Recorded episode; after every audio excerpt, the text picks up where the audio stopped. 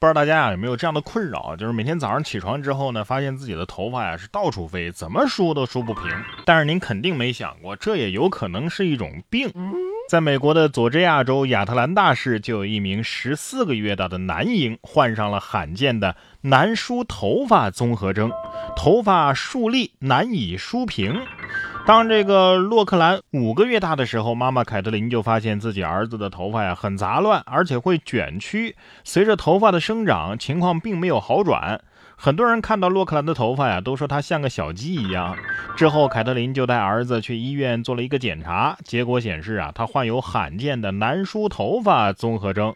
目前全球啊，大概有一百名已知的难梳头发综合征患者。这种患者呢，头发比较干燥，容易卷曲，而且超级难梳理。著名的科学家阿尔伯特·爱因斯坦也患有此病。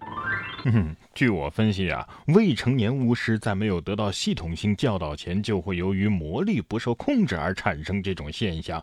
等十四岁以后就好了。如果情况很严重，请致电圣芒戈魔法伤病医院，我们将安排专业的学前家庭医生解决。其实啊，我的头发比他的更难梳，因为没有。其实这也不是什么大事儿，身体要是没其他问题的话，大不了剃个寸头嘛。接下来这事儿呢，也不是什么大事儿，但是不知道怎么就上了热搜了。说十二月一号，贵州有网友上传了一段在农村吃结婚酒席的视频，因为家里环境简朴，引发了热议，甚至有人评论啊，贫贱夫妻百事哀。随后发布视频的作者回应网友的吐槽，说这个婚礼环境差的问题，他说呀，为什么嫁人就一定要嫁条件好的呢？只要两个人一起努力，相信都能够给自己想要的生活。还笑话人家婚宴呢？目测这笑话人的里边有不少自己还没找到对象的吧？一边仇富一边还嫌人穷，这是你月薪三千该考虑的事儿吗？关键我看这桌菜看着还挺好吃的。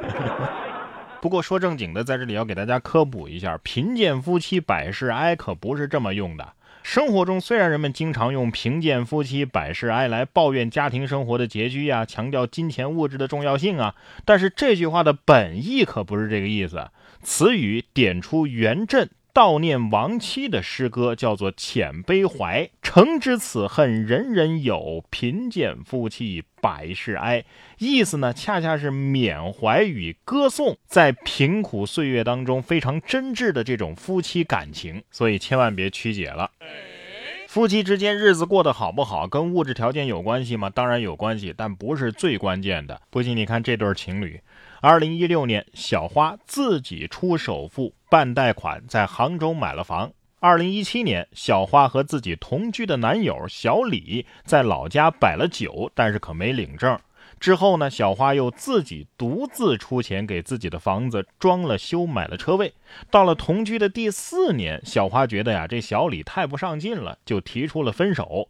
但是小李认为两个人在同居期间是共同生活、共同经营的，小花购买的房和车位都属于是他们俩的共同财产，要求分割一半的份额，结果被法院驳回。我就想问问这南方小李是谁给你的自信，兄弟，脸如果不要的话，你可以送给别人做酱头肉啊。你是怎么想的呢？住久了，这房子的砖就认你了啊？软饭硬吃，出了新玩法了？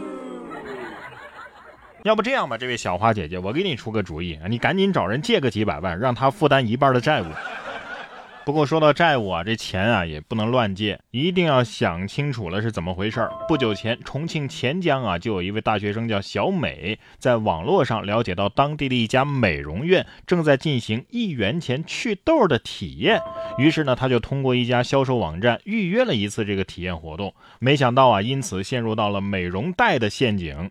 先后在该祛痘美容院总共办了一万六千多块钱的分期贷款，在小美的一笔还款记录当中可以看到，二百一十五元的还款当中，手续费就高达五十七块，利率更是高达百分之三十六。哎，你们没看过剧吗？扫黑风暴没看过吗？这这情节不是里边演过吗？所以千万别相信什么一元体验、免费体验，记住了，免费的才是最贵的。再说了，不就是去个痘吗？有必要这么麻烦吗？美图秀秀，你值得拥有。这些搞套路贷的也是可恶至极，赶紧给他抓起来吧。不过警察抓人啊，也有抓错的时候。有一男子就因为酷似越狱犯，三天被抓了五次。说吉林啊，越狱通缉犯朱贤建出逃已经有一个多月了，但是目前呢，仍然是踪迹全无啊。他的赏金也从之前的十万增加到了七十万，而这巨额的赏金呢，就引发了人们的强烈关注。近日，一男子因为长相酷似这个越狱犯朱贤建，三天被抓了五次。十一月二十八号，吉林市公安局终于成功抓捕了越狱犯朱贤建。